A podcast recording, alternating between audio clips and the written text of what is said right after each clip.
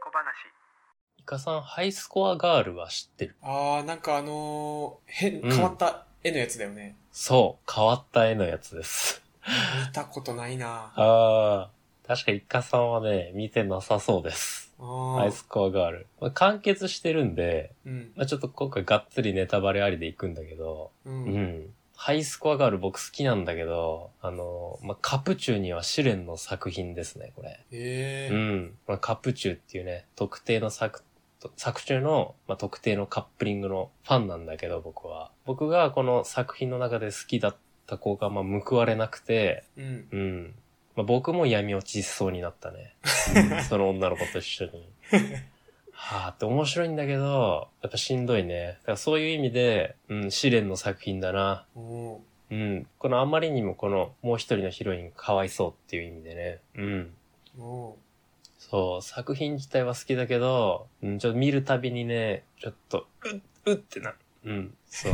好きなんだけどね。ー。うん。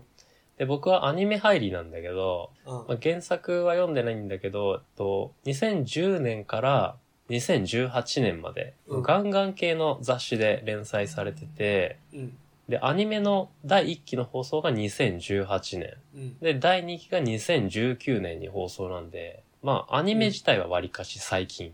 で、アニメで一応全部消化してるって感じだね、原作も。で、まあ、ちょっと変わったアニメって言ってたけど、そうだね、あの、アニメも 3D アニメーションなんだよね。うん。うん。で、3D アニメ、アニメーションなんだけど、まあ普通に日本の可愛いアニメっぽくなってます。うん。うーん。そう、最初ちょっとね、僕も 3D っぽいんかなと思って、ちょっと見、見てなかったんだけど、うん後から、この動画のね、配信サイトでうん一気見してハマったっていう感じだね、僕としては。う。。うんそう、まあ、原作的にはなんか普通に 2D 作が向きっぽいんだけど、うん、全く違和感なく見れます、3D でも。そう。うーん。うん。なんかあえてなんか 3D でやろうってしたのがなんかすごいね。うん。はい。で、時代背景が、このね、ゲームセンターの、あの、ストリートファイター2、うん。もう通称スト2とか、こういう格闘ゲームが流行ってた1990年代が舞台。うん。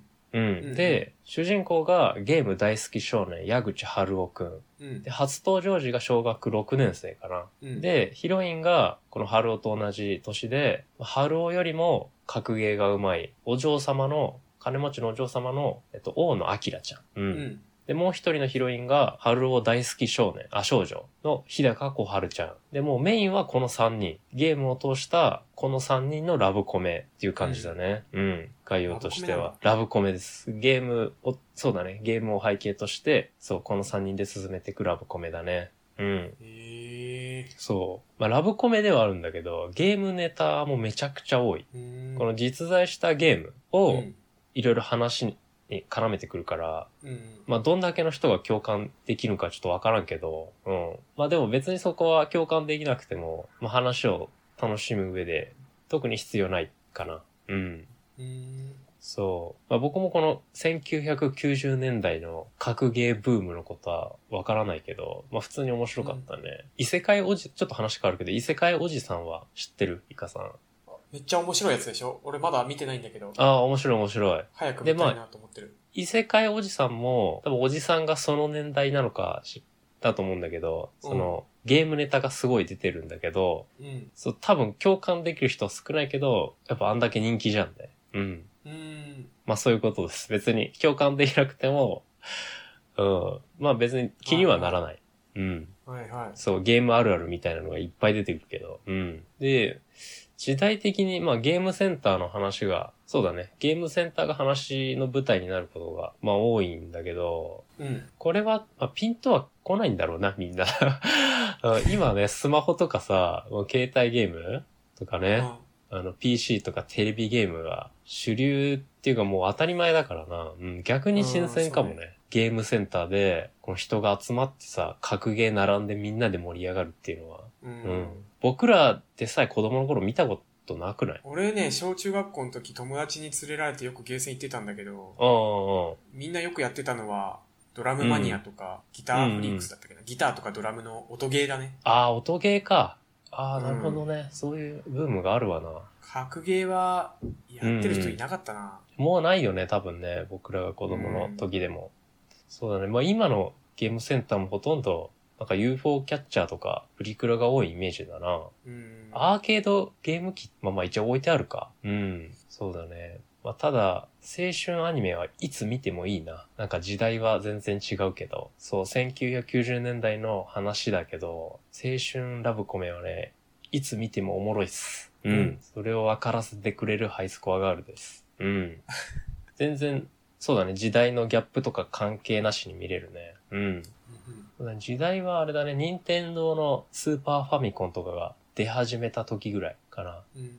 だからその、家庭用ゲーム機がまだ主流じゃないんだよね。う。うんん。で、ゲームセンターでみんなで楽しむみたいな話で、で、当時、そのゲーム機を触ってた人が、まあ、懐かしんで楽しめるアニメってだけじゃない。こっからだね、うん本題としては。うんん。このハイスコアガールの、まあ、コンセプトとしてゲームってのはあるけど、やっぱりメインは、この青春。うん。うんもうこのすごいコアな当時のゲームあるあるみたいなのがあるけど、まあメインは青春ラブコメで、で、まあ僕はこのヒロインの日高小春ちゃんのことをすごい応援してたのよ。うん。うん。で、日高小春ちゃんは、このもう一人のヒロインの、まあ大野明ちゃんより後から出てきたのね。うん。うん。で、まあ、後から出るタイプのヒロインの勝率って、もう多分10%もないね。うん。そうだね。 そう。他のラブコメとか見ててもね。うん。うん。でも、やっぱり1500%の例もあるじゃない。 あ俺一応100%知らねえんだよな。さそうなんだ。1500%は、うん。あの、後から出てきたヒロインが勝ったの。へえ。その物語上の正統派ヒロヒロインが選ばれなかったよね。1500%は。へで、そういう前例があるから、うんそれにかけて見てたけど、 ー勝てなかったね。 うん。そういう意味でやっぱ試練だったな。うん。ちょっと、まあ、ラブコメじゃないけどさ、あ、の、ナルトのヒナタとかさ、 あ、はいはそう。結局、なんか正統派ヒロインじゃない子が、そう、主人公とね、あの、結ばれるっていう例もあるから、はいはいはうん。い。うん。うん。まあ、一縷の望みをかけて見てたけど、うん、あ、そうかってなったね。うん。やっぱね、そうだね。まあヒロインを出したからには、ちゃんとその子のルートも作る、なんか法案を通したいね。僕が政治家になったら。おうん、 法整備が必要かもしれない。すごいね、やっぱ、カプチューにとってね、メンタルをやられるんだよね、こういう構想は。あうあ、んそそう。で、えっと、あ、やばい、名前忘れちゃったな。週刊少年ジャンプのラブコメで、う。うん。えーあ、僕は勉強ができないだっけな。 ちょ、だいぶ忘れちゃった。僕う弁、ん通称僕弁ってやつがあるんだけど、うんで、。これは正規ルートで、うんそう、確かにメインヒロインが選ばれて、で、その後に、あの、ちゃんと全、全ヒロイン、5人ぐらいヒロインがいるんだけど、うん。 5人全員書き切ったのよ。え 週刊少年ジャンプで、メインヒロイン、メインヒロインというか、この物語として最後ヒロインを、まあ、主人公の男の子がなんか選ぶみたいな感じで選んで終わったんだけど、うん。その別のヒロインを、のルートをちゃんと作る、作者が。分岐があんのそう、分岐すごっあります。5人分全員書き切ったっていう。 そんな特殊な漫画があんのいや、これを特殊にしちゃダメなんだよ、そう。ああ、そう。これを全漫画で、そうやらな、やって、そうやってほしいのよ、これを。うん。おー。そう、これをね、やっぱね、デフォにしたい。デフォルトにしたいね。 うん。やっぱみんながやっぱ楽しめるじゃん、やっぱり。うん。うん。そう。で、1500%も、僕は正直この1500%に関しては、この選ばれなかった正統派ヒロインを僕は推してたから、うん。もう1500%は二度と見ないって決めてるので、僕は。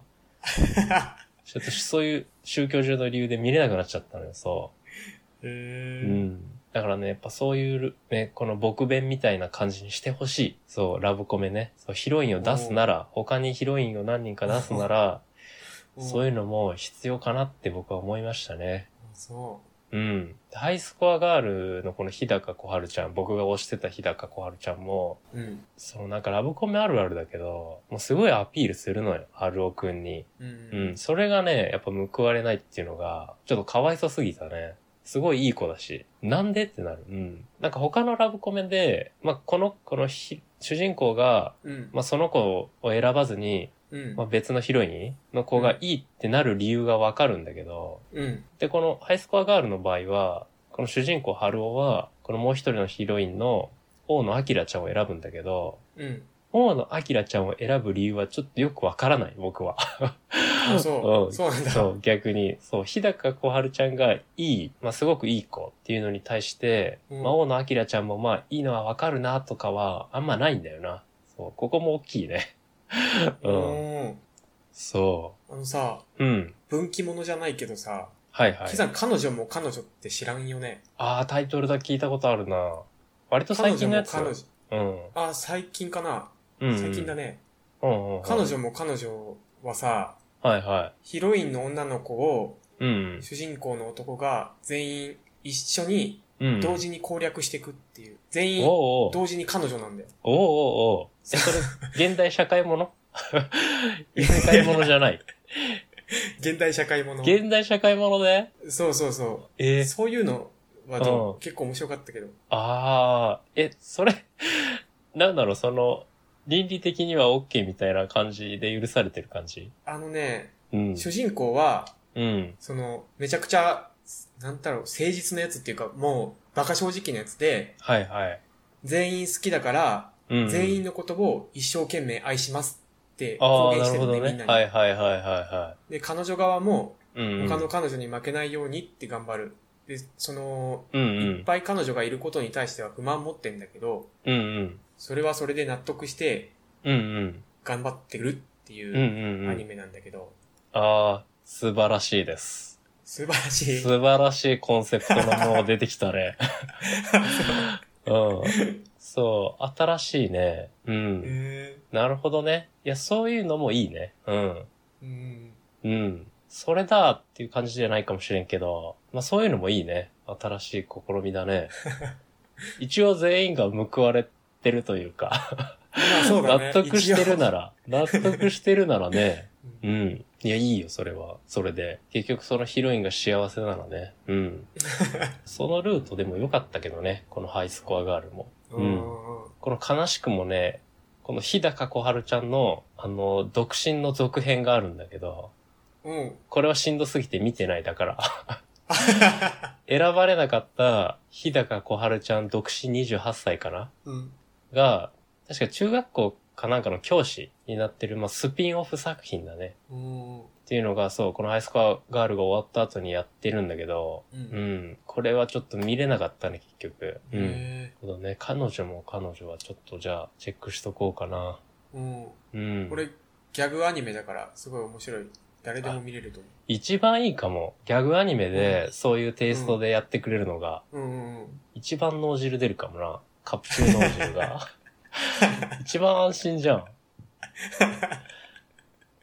いいね。そうで、ハイスコアガールは、このアニメ1期2期で、一応完結なんで、うん。ちょっとね、まあ、ゲーム興味なくても、まあ、ラブコメ割と見れるよって人は、全然ハマれます。うん。おーそう。まあ、カプチューっていうサガを持ってるなら、僕と同じサガを持ってるなら、まあ、試練の作品にはなるかもしれない。おーうん。全く眼中になかったけど、ちょっと見たくなったな。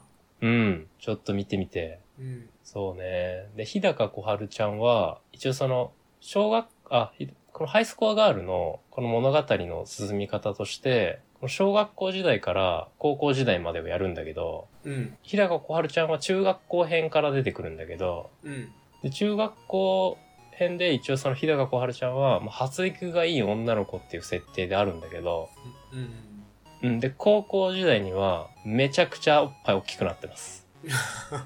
そう、これもそうだね。うん。なぜ選ばないってなった理由の一つでもあるね。あー。日向ポジションだな。